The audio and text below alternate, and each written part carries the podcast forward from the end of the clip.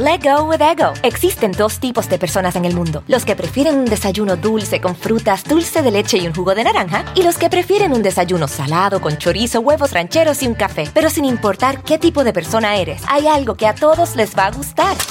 Mm. Los crujientes y esponjosos Ego Waffles. Ya sea que te guste un desayuno salado, con huevos o salsa picante encima de tus waffles, o seas más dulcero y los prefieras con mantequilla y miel. Encuéntranos en el pasillo de desayunos congelados. Lego with Ego.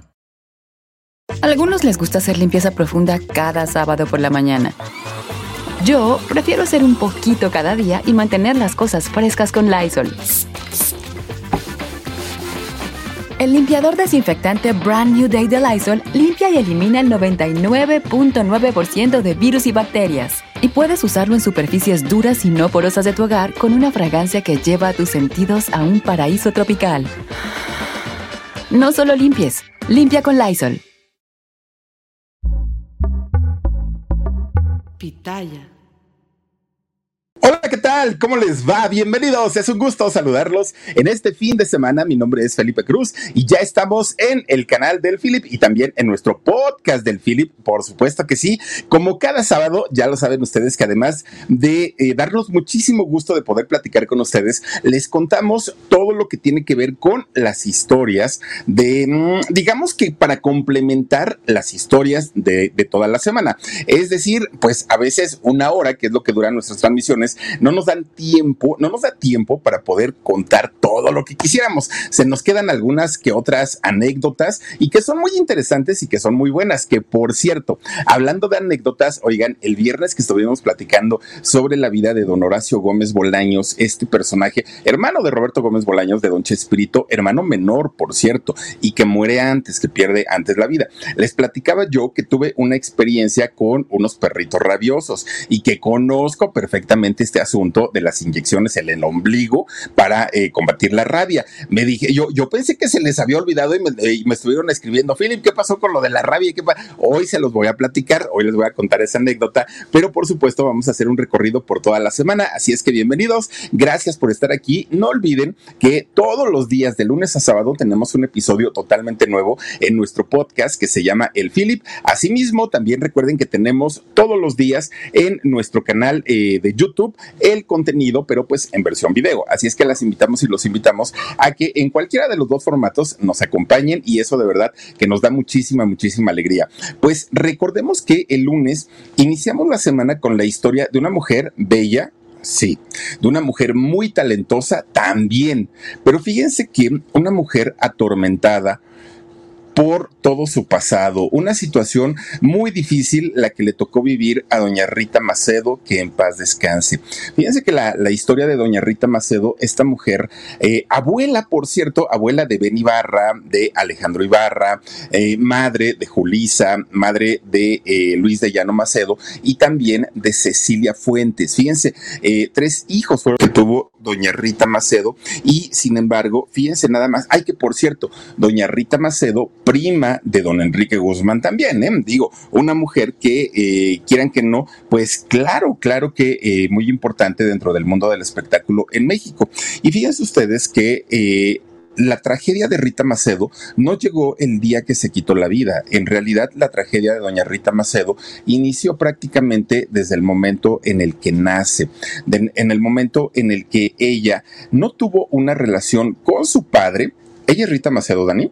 Eh, Fíjense que no tuvo una relación con su padre, eh, doña Rita Macedo, por una razón. Es que se parece a, ahí sí, es que en la anterior se parecía mucho a Flor Silvestre y desconozco mucho si haya sido eh, doña Flor. Bueno, resulta que eh, en el momento que su papá decide abandonarlas, bueno, separarse de su mamá y quedarse doña Rita al cuidado de, de su mamá justamente, le prohíbe ver a su papá, tanto al papá ver a la hija como a la hija ver al papá, y no, no sabe nada de, de él, prácticamente crece sin una figura eh, masculina, sin una figura paterna, pero además de eso, eh, posteriormente, pues su mamá le envía a diferentes eh, internados, colegios, en donde pues prácticamente crece al abandono de Dios doña Rita Macedo, y mucha de la vida y mucha de la historia de doña Rita Macedo, hoy la conocemos y hoy sabemos cómo fue su vida, tanto eh, la vida de Rita Macedo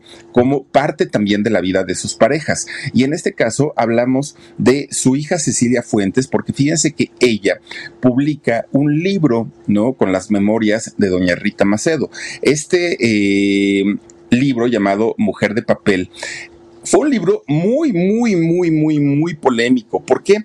Porque su propia hija, Cecilia Fuentes, producto de eh, el matrimonio de don Carlos Fuentes, escritor, bueno, un, un, hombre bastante, bastante letrado, culto y además muy reconocido, y doña Rita Macedo. Bueno, además de tener a sus hijos, tanto Julisa como Luis de Llano, que ellos se dedicaron 100% al mundo del espectáculo. Pero en el caso de Cecilia, que ella siguió los pasos de su padre de convertirse en escritora, fíjense que cuando publica este libro de, Mujer de, Papel, fue muy complicado para ella, primero porque tuvo que revivir muchas cuestiones que le habían tocado eh, durante su infancia. Y no es A poner a don Carlos Fuentes como el ogro, como el malo de la historia, ni mucho menos.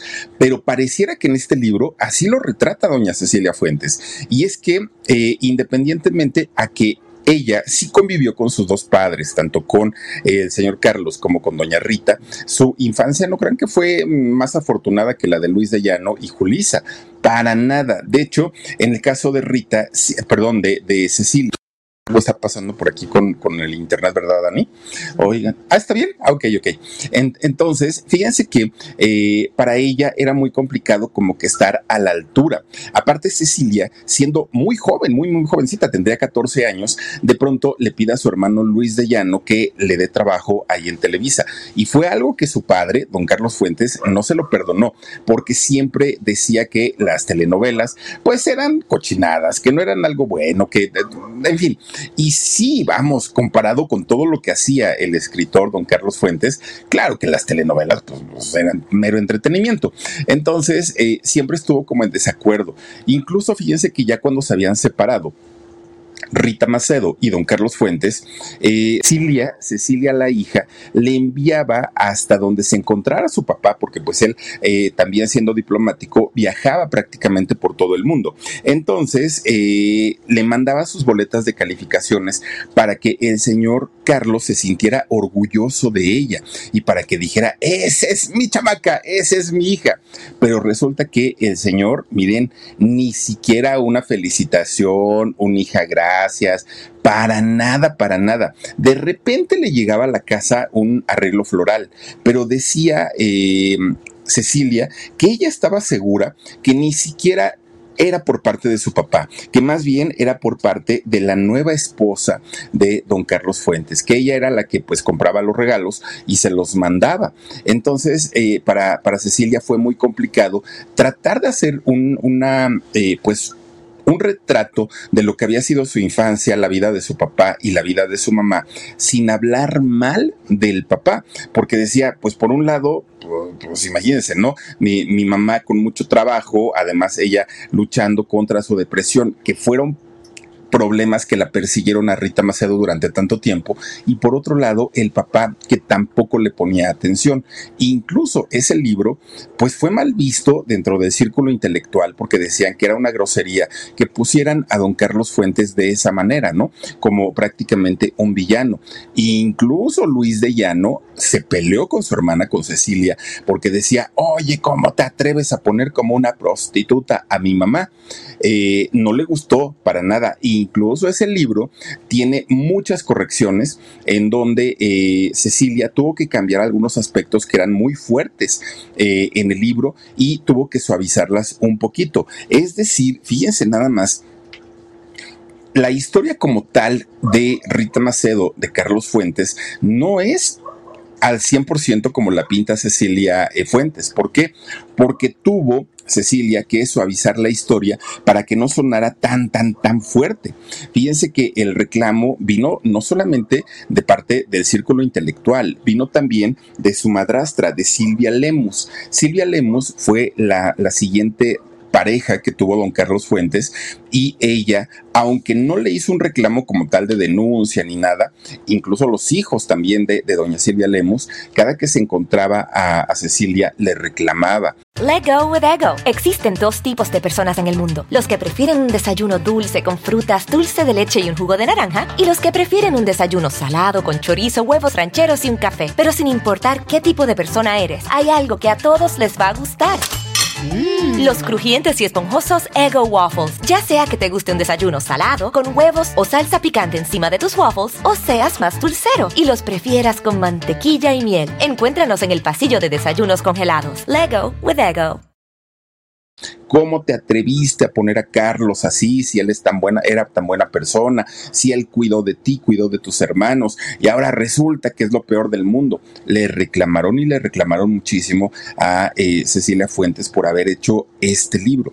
Pero a final de cuentas ella decía, es que el asunto es que yo soy escritora y aparte pues tengo el derecho de hablar lo que yo vi dentro del matrimonio de mis papás. Entonces, pues a mí no me digan si soy buena o si soy mala. En realidad, pues esa fue una cuestión de, vivencia personal, decía doña Cecilia. incluso, fíjense, hay cerca de 100 cartas que tiene al día de hoy doña Cecilia Fuentes y que en estas cartas, don Carlos, su papá, se las enviaba a las diferentes mujeres con las que se relacionó, entre ellas, obviamente, a Rita Macedo, a su mamá. Y resulta que en estas cartas se eh, trata un Carlos Fuentes como quizá pocas veces se ha visto o se le ha conocido, como un hombre bastante sexual, como un hombre muy fogoso y dice Rita, eh, perdón, dice Cecilia que si no ha publicado esas cartas es justamente para evitar algún problema o algún conflicto con toda la familia, porque entonces la gente empezaría a ver a don Carlos Fuentes pues como lo que en realidad era, ¿no? Una persona, un ser humano y no un dios, porque mucha gente tiende a eh, idealizar a las personas y ese fue el caso de don Carlos Fuentes. Cecilia lo que ha hecho a través de, este libro de Mujer de Papel ha sido tratar de poner como personas y como seres humanos a sus dos padres, lejos de ser las leyendas, uno en la actuación, el otro en, la escritura. Eh, ella quiere que, que sus papás sean vistos como personas. Rita Macedo, eh, por su parte, vivió una soledad desde que nació, un abandono desde que nació, una, eh, pues, una cantidad de sucesos muy desafortunados que la llevan finalmente a experimentar una depresión espantosa que la hace cometer y atentar contra su propia vida en algún momento. Entonces, eh, por, por, ese lado quiere aterrizar la historia de su mamá, pero por otro lado también que no piense todo el mundo que don Carlos Fuentes era el dios, ¿no? Y no era un ogro, no era malo, simplemente era un ser humano como todos, ahora sí que como dice Lupita D'Alessio, ¿no? Con errores y defectos, con amor y desamor. Así tal cual es la historia de Mujer de Papel. Sin embargo, a le ha costado muchas críticas, le han costado eh, pleitos, enojos, eh, gente que le ha dejado de hablar. Y lo peor del asunto es que ni siquiera es que haya sido redituable económicamente, porque hasta el día de hoy todavía la, editorial no le ha pagado una cantidad de dinero que se le adeuda por el concepto de la venta de los libros. Fíjense nada más, mejor doña Cecilia, cuando fue la pandemia, se puso a confeccionar cubrebocas, se puso a confeccionar, este, ¿qué, otra cosa hacía? No me acuerdo qué, hacía, playeras también, con la imagen de su mamá, de doña eh, Rita Macedo, y resulta que ese negocio sí le fue redituable a Cecilia y la venta de los libros no, más bien eso lo hizo pues como para un poquito quitarse esa carga de eh, decir, es que mucha gente tiene la idea de que mi mamá era, wow, una supermujer y mi papá era un superhombre. Pues no, a final de cuentas eran seres humanos. Y tan seres humanos eran que la vida de Rita Macedo termina con esa tragedia tan, tan, tan espantosa cuando Cecilia Fuentes comienza a hacer lives, comienza a hacer en vivos a través de su cuenta de Facebook, se da cuenta que mucha gente y sobre todo jóvenes se interesaban, fíjense, por la vida de su mamá, por la vida de Rita Macedo ella comienza a hacer estos en vivos con, más frecuencia y eh, estas personas se comienzan a conocer entre ellos, llegando al punto de crear un club de fans que se llama los ritólogos. Y los ritólogos al día de hoy, bueno, lo que hacen es hablar de las películas de Rita Macedo, hablar de sus amores, de sus desamores, de sus virtudes, de sus cualidades, de sus defectos. Hablan de todas estas situaciones en este grupo que tienen ahí en Facebook y bueno, yo creo que dentro de todo, pues es, fue una buena idea, ¿no? Porque la memoria de doña Rita Macedo seguramente perdurará por muchos años, porque vaya que era una mujer bella, vaya que era una mujer muy talentosa, aparte de todo, y bien merecido cualquier tipo de homenaje que se le haga a doña Rita Macedo. Bueno, el día martes estuvimos platicando también acerca de o bueno, otra historia también bastante, bastante eh, interesante. Y nos referimos a la historia de don Jaime Moreno. Fíjense que es este actor muy guapo, ¿no? En, en, los años 60, los años 70. Bueno, fue de estos actores, pero miren, bueno, gran actor, sí, aunque no hizo películas tan significativas. La carrera de Jaime Moreno más bien estuvo enfocada en ese tipo de películas, pues más bien como palomeras, como películas que no eran precisamente para ir a competir a festivales, pero a final de cuentas, pues eh, fue parte importante, don Jaime Moreno, de la industria del cine de los años 60 y los años 70.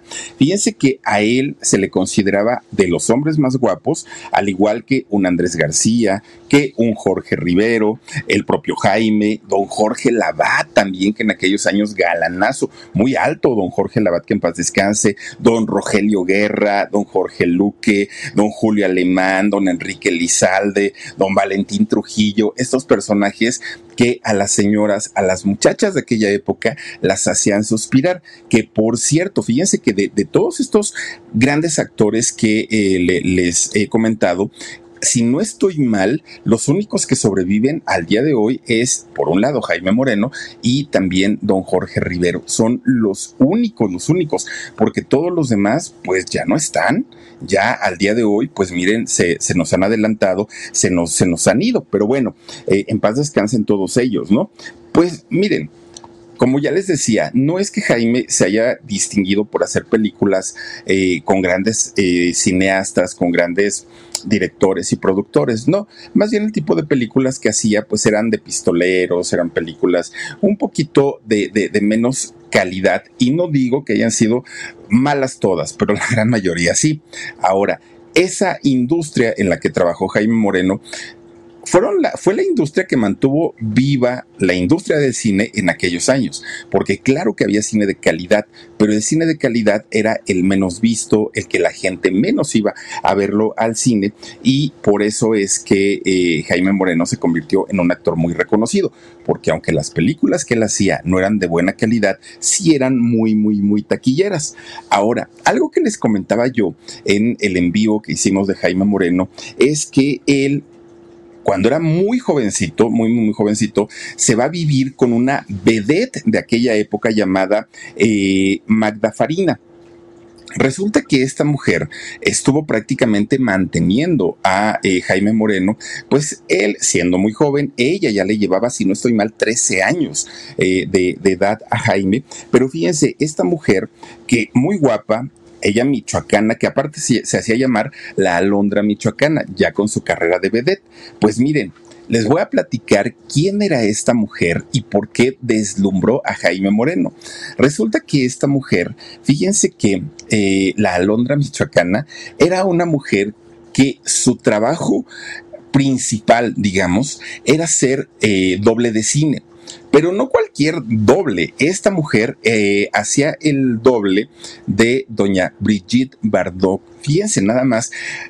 Una, una, mujer, bueno, francesa impresionantemente hermosa. Y en el caso de Farina tenía pues estas características similares a las y por eso es que la contrataban para ser eh, el, doble, para ser la doble de Brigitte Bardot y por eso es que cuando Jaime la conoce queda pero perdidamente enloquecido de, ella. Fíjense que hay una, una película que hizo doña Brigitte Bardot que se llama Viva María. Esta película tiene muchas locaciones en México, muchas, muchas, muchas, ¿no? Entre, entre las locaciones en donde se hizo esta película fue, por ejemplo, el Parque Nacional del Molino de Flores que se encuentra en Texcoco, en el Estado de México. También eh, parte se grabó en Ciudad Nezahualcóyotl y algunas otras escenas se hicieron en Amecameca. Qué bonito lugar es Amecameca, ¿no? Muy cerca, al pie de los volcanes de la Mujer Dormida y del Iztaccíhuatl. Bueno, pues esta mujer Farina hizo prácticamente todos los desnudos, todos los desnudos que se realizaron en esta película llamada Viva María doña Brigitte no se desnudó. ¿Quién se desnudó? No sé si, si después en otra película, pero en esta de Viva María fue eh, justamente Farina quien hace todos los desnudos para esta película. Cuando Jaime la conoce, dijo, órale, imagínense ustedes una Brigitte Bardot en, brazos de Jaime Moreno, pues obviamente él enloqueció tremendamente. Pues cuando termina de hacer esta participación, ella, eh, Farina, quería hacer una carrera importante en el cine, pero ya no la contrataban y no la contrataban porque decían, no, no, no, tú eres doble, o sea, no, actriz no eres, eres doble, quédate en ese lugar. Y se desesperó tanto, tanto, tanto que eh, ella decide, Farina, decide dejar eh, la actuación, decide dejar el cine y convertirse en vedette y dar este tipo de espectáculos en donde, bueno, ya sabemos que una vedette canta, baila, actúa, hace de todo prácticamente, ¿no? Y entonces cuando eh, ella decide convertirse en vedette es cuando conoce a Jaime Moreno, cuando ya ella tenía una edad mucho mayor que la de él, y como a ella también le había gustado Jaime Moreno, pues dijo, vente a vivir conmigo. Y él decía, pero yo no tengo trabajo, no tengo casa, ni te preocupes, tú te vienes conmigo, yo te mantengo, yo te pongo absolutamente todo. Pues una historia, miren, que si los dos estaban de acuerdo, pues padrísimo, ¿no? Y ella todavía llegó a brillar muchísimo, muchísimo en los años 60. Ahora, no vamos a ponerla dentro de estos... Let go with ego. Existen dos tipos de personas en el mundo. Los que prefieren un desayuno dulce con frutas, dulce de leche y un jugo de naranja. Y los que prefieren un desayuno salado con chorizo, huevos rancheros y un café. Pero sin importar qué tipo de persona eres, hay algo que a todos les va a gustar.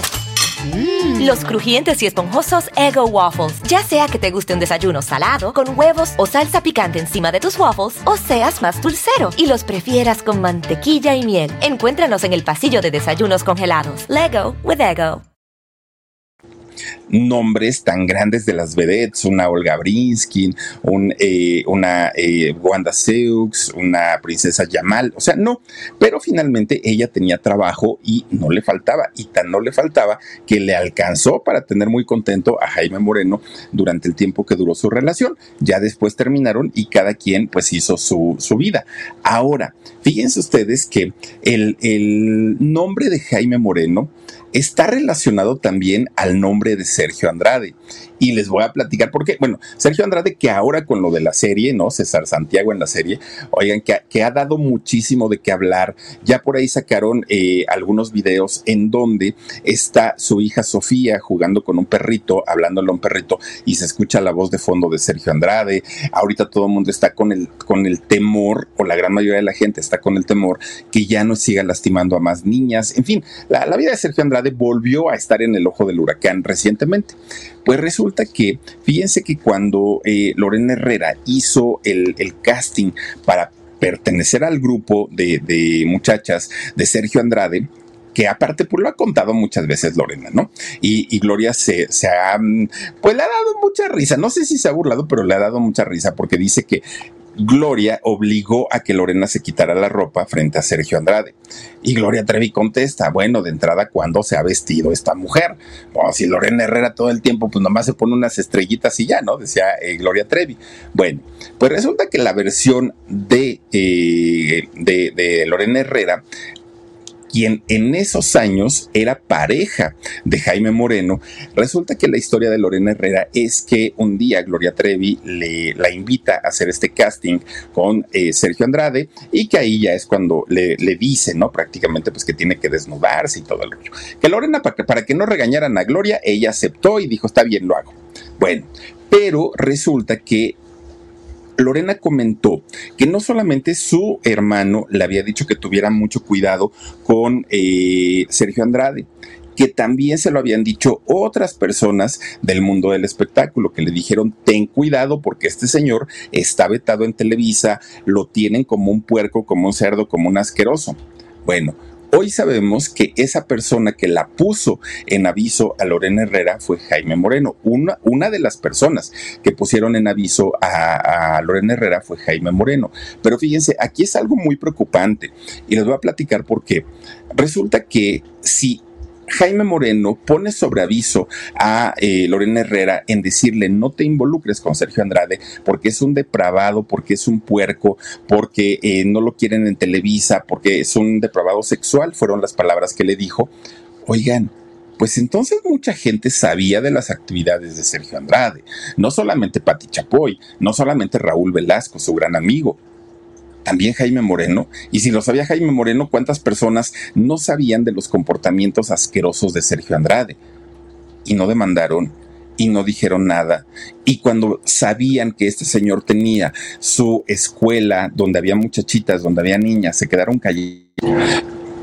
Abismo, eh, conveniencia, miedo, ¿qué pudo haber sido o qué pudo haber orillado a tanta gente que sabía y conocía de las mañas y perversiones de Sergio Andrade a quedarse callados? ¿Qué sería? Pues miren, la verdad es que, pues quién sabe. Ahora, ¿por qué no eh, Lorena Herrera fue parte o formó parte de este grupo de jovencitas? Pues justamente por eso, porque Lorena Herrera en aquellos años, pues ya era Lorena Herrera, ya tenía su, su, su carrera, ya tenía su, su camino recorrido y el target de, eh, Sergio Andrade, pues ya lo sabemos, de 12 a 16 años. Ahí es su especialidad.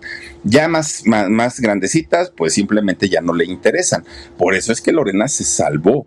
De otra manera, que lo hubiera agarrado más chavita, pues en una de esas también hubiera estado y hubiera formado parte, ¿no? De, del grupo, aunque no canta, aunque no baila, aunque no actúa, pero finalmente, pues guapa sí es Lorena Herrera. Entonces, pues eso fue la que la salvó la edad. Yo no sé cuántos años haya tenido ahí, pero bueno, 20 no tenía. Yo creo que ya estaba un poquito más crecidita para, para aquel momento y ya fue que a Sergio pues no le interesó.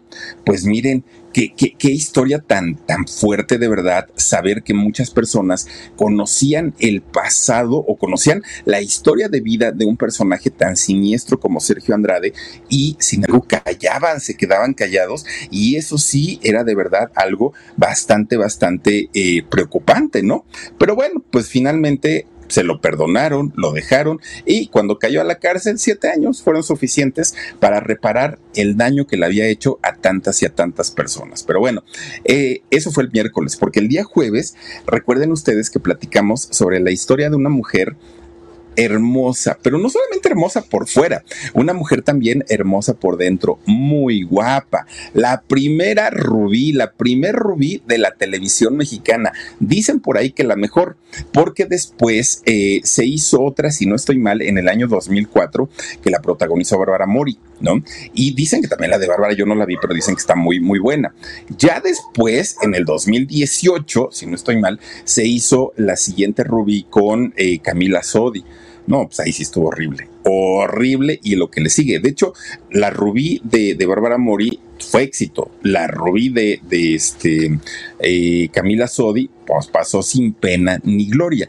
Pero la que hizo doña Fanny Cano, oigan, fue el éxito, pero éxito total y absoluto.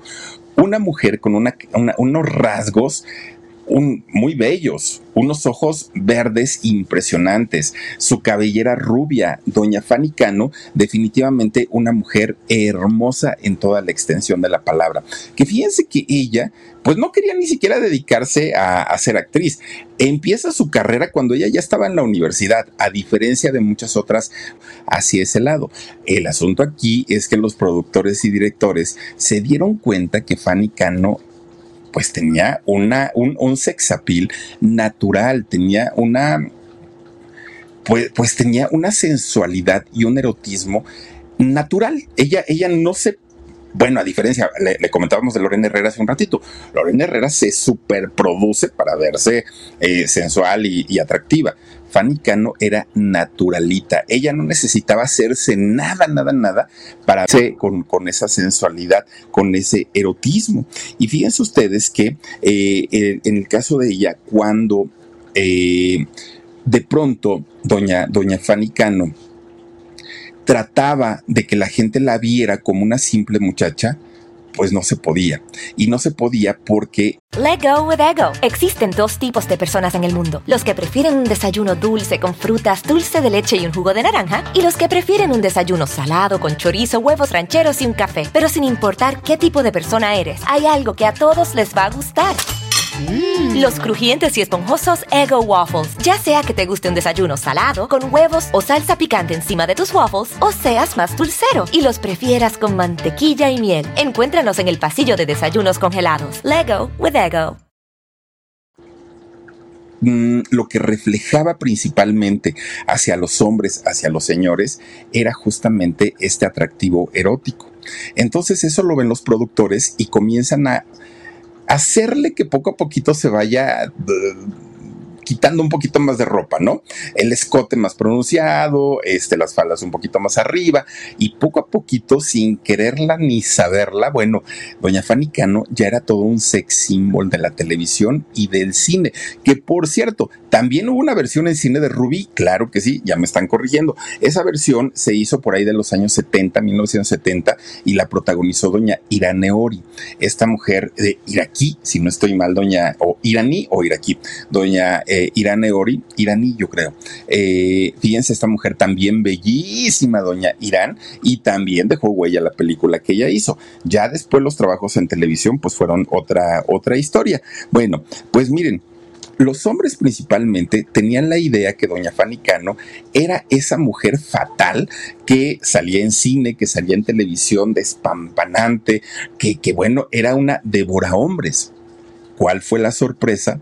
Que no era así no era cierto. En realidad, doña Fanny era de lo más tranquila, era de lo más introvertida, no era para nada, para nada el tipo de vampiresa que muchos señores se imaginaban. Incluso por eso, cuando llegaba a tener algún romance, pues la terminaban, porque le decían, no, yo pensaba que eras otra cosa, ¿no? Pues no, doña Fanny incluso estaba chapadita a la antigua, fíjense nada más, ella estaba muy alejada de esa personalidad que la habían, pues que la habían achacado cuando en realidad ella no era así. Bueno, pues resulta que aunque la gente ya la había considerado como una, pues una mujer eh, de, de facciones y con un atractivo muy, muy, muy importante. Ella siempre fue sencilla, a ella no se le subió. La gente que la conoció, principalmente sus amigos, como doña Irma Lozano, como Julisa, también que incluso con Julisa eran socios, bueno, socias, siempre decían que no entendían cómo una mujer con tanto éxito, eh, con, tanta belleza, podía ser tan sencilla y tan natural como doña Fanny Cano, fíjense, una mujer muy, muy, muy eh, tranquilita. Bueno, pues cuando ella eh, hace este viaje que estaba en Madrid, recordemos, y de ahí se va para, bueno, se iba a ir para Roma junto con su marido, ella ya se había retirado del, mundo del espectáculo y se había retirado por, eh, por amor, por amor a su marido, ¿no? Un hombre que además de todo, pues era diplomático. Pero justamente cuando estaba allá en Madrid, en el aeropuerto, fíjense que Fanny Cano estaba considerando la posibilidad de regresar a la televisión y al cine. Ella quería nuevamente, eh, pues, retomar su carrera, pero se estaba debatiendo entre seguir el mundo espiritual que ya lo conocía, el asunto de la yoga, el asunto de las meditaciones, ella ya lo sabía, entre convertirse en una ama de casa dedicada 100% a su esposo o combinar las tres actividades. Fanny Cano lo estaba considerando de una manera muy seria y estaba a punto de regresar cuando pues desafortunadamente ese vuelo de Iberia que toman de Madrid a, em, a Roma, pues tiene este accidente en pista, porque ni siquiera fue que ya hayan ido o el avión ya, ya, se haya elevado. Recordemos que ese día hubo mucha neblina y el avión de Iberia choca contra otro avión que no, bueno, se cruzó por la pista por donde ya estaba eh, despegando el avión donde viajaba Fanny con su marido y finalmente pues hubo muchísimos muertos, entre ellos Fanny y también... Em, justamente su esposo, los dos, fíjense nada más. Bueno, pues una, una historia muy trágica la que vivió doña Fanny Cano, pero pues en paz descanse y ya no tuvo la oportunidad de regresar nuevamente pues al, al cine ni a la televisión tampoco. Oigan, pues resulta que el día jueves estuvimos platicando sobre la historia de este muchacho actor llamado Edward Furlong. Resulta que este chamaco, fíjense nada más, de, de, haber sido pues un, un, muchacho guapito, jovencito y que trabajó como en el personaje de John Connor en la película de Terminator 2, El juicio final. Bueno, que esa película a mí me encanta. La 1 y la 2 me encantaron. De ahí la 3 estuvo, ah, 2, 3 y ya las que le siguieron pues como que ya ninguna, ¿no? Pero en, yo creo que la que más éxito tuvo hasta la vista, baby, fue la de eh, esta, eh, esta justamente, donde salió Edward Furlong. Este muchacho que se ganó eh, el personaje, sin ser actor, eh, se ganó el personaje de John Connor, ¿por qué creen? Porque resulta que eh, James Cameron, el, el de esta película, quería a un muchacho que se viera rebelde, un muchacho que se viera desinhibido, a un muchacho que, que, que, no se viera actuado, que no se viera sobreactuado. Y todos los muchachitos que había audicionado, a, a, los que había creado, pues eran justamente muchachitos de Hollywood, muchachitos bonitos, que eran hijos de familia, que no tenían este, esta mirada rebelde. Y cuando vio a, este Edward, pues se convenció porque Edward no era actor, porque Edward sí era muy rebelde en, en, su vida por lo que le había pasado con su papá, con su mamá, y bueno, su mamá lo regaló, imagínense que se lo regaló a sus tíos. Entonces, pues él ya traía esta, pues esta rebeldía natural también, y eso fue lo que le valió el, el personaje de John Connor en esta película. Fíjense que eh, eh, este, este muchacho, Let go with ego. Existen dos tipos de personas en el mundo: los que prefieren un desayuno dulce con frutas, dulce de leche y un jugo de naranja, y los que prefieren un desayuno salado con chorizo, huevos rancheros y un café. Pero sin importar qué tipo de persona eres, hay algo que a todos les va a gustar.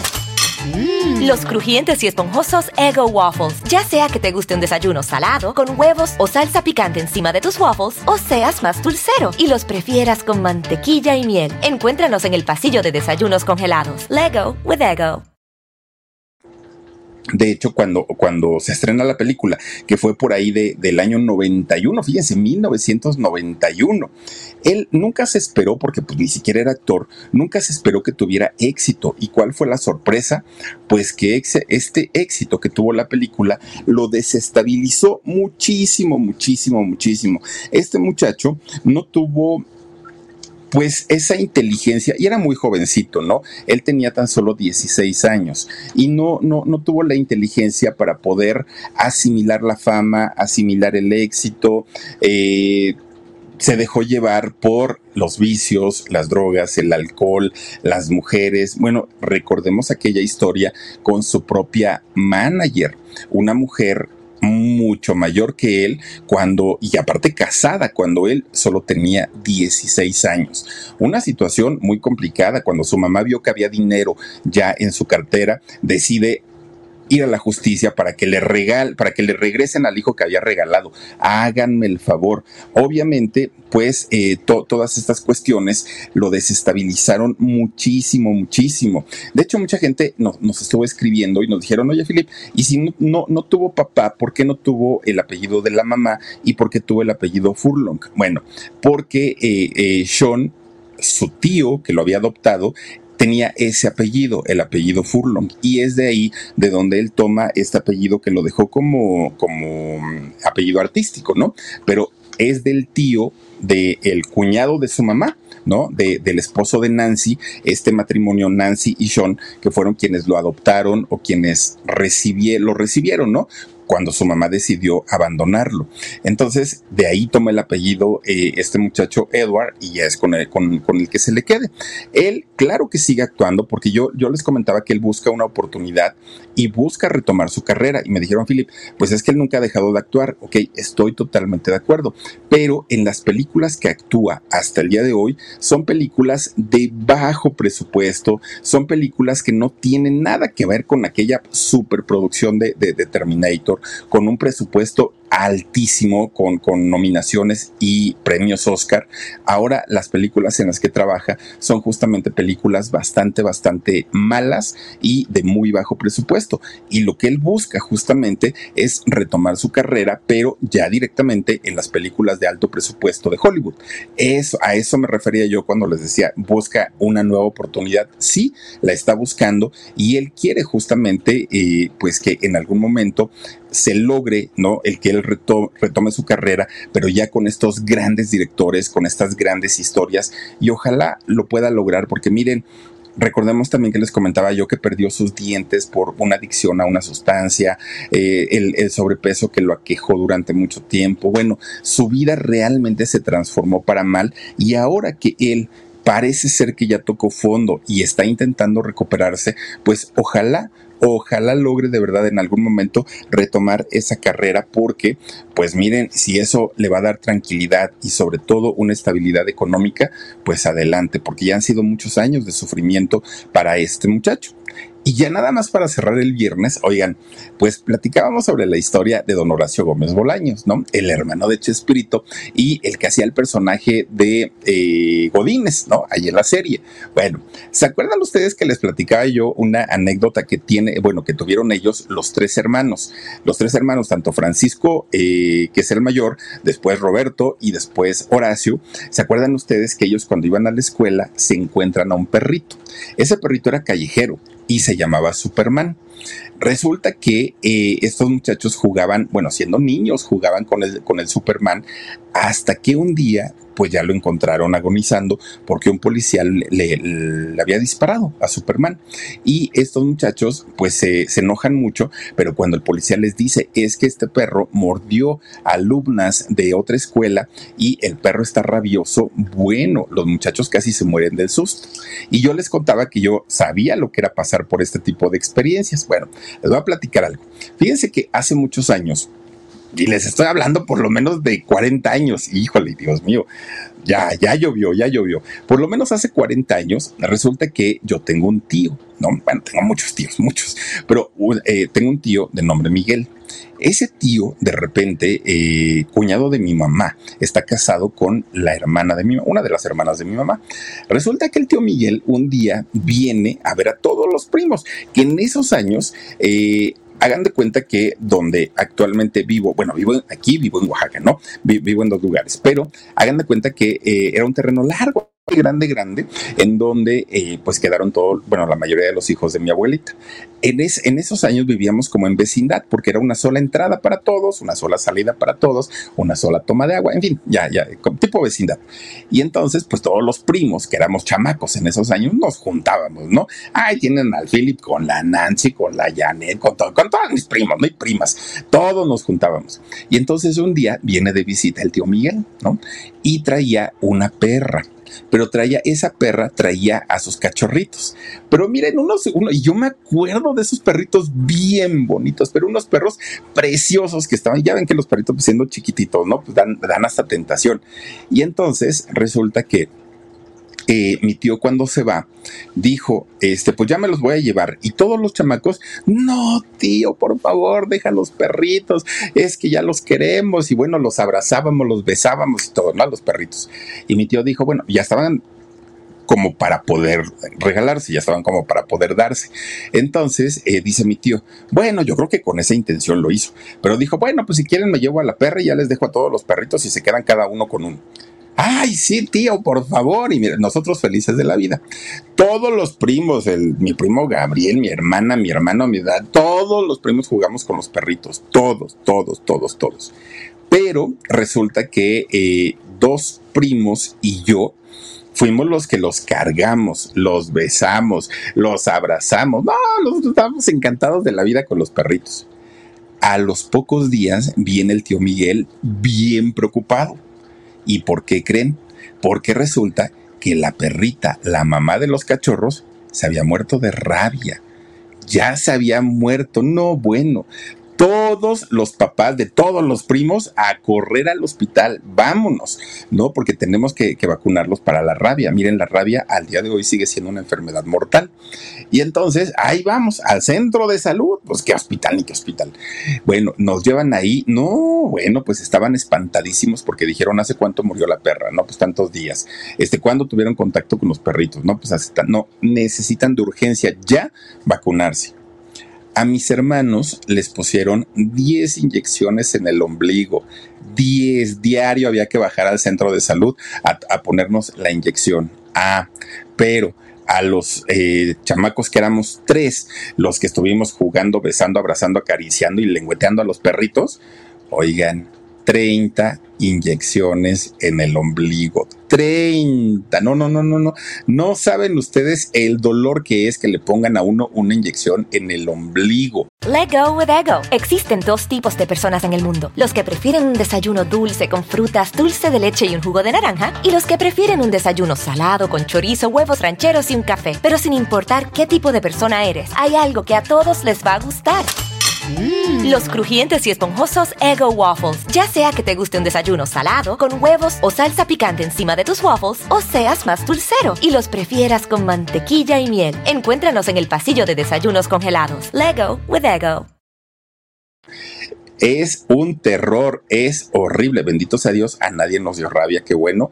Pero este, los perritos, obviamente, los recogió el, el antirrábico, se los llevaron los perritos. obviamente los debieron haber sacrificado, pobrecitos perritos. Pero este, sí, yo, yo ahora que les contaba la anécdota de don Horacio Gómez, dije, híjole, yo, yo me acuerdo perfecto cuando a mí me tocó que me inyectaran de, de la rabia. Y sí, Después de ahí ya, bueno, me, siguieron inyectando de muchas otras cosas y yo creo que desde ahí le tengo fobia a las, a las agujas. Yo no puedo con una, una inyección, no puedo. Sí me logran eh, inyectar siempre y cuando me amarren, siempre y cuando, siempre y cuando este, pues ya hayan pasado como dos horas de que estén luchando conmigo y esté yo cansado. Solamente así me dejo inyectar de otra manera y a veces hasta encima de la ropa, porque de otra manera no puedo con las inyecciones. Pero imagínense, después de 30 inyecciones en el ombligo, pues cualquiera. Pero en fin, pues pues ahí está la anécdota que les debía de los perritos. Y ay, Dios mío, ese tío Miguel de veras. Bueno, te mando saludos, tío, por cierto.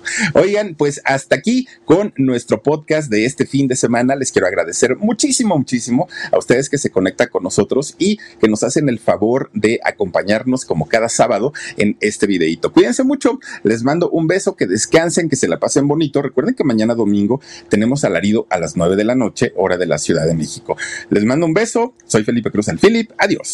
Let go with ego. Existen dos tipos de personas en el mundo: los que prefieren un desayuno dulce con frutas, dulce de leche y un jugo de naranja, y los que prefieren un desayuno salado con chorizo, huevos rancheros y un café. Pero sin importar qué tipo de persona eres, hay algo que a todos les va a gustar.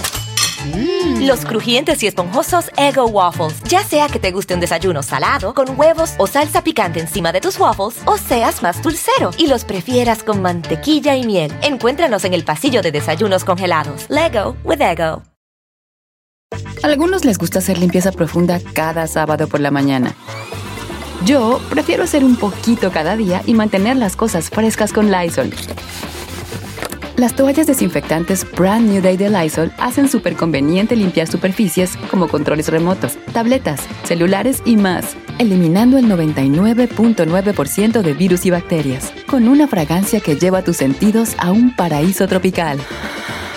No solo limpies, limpia con Lysol.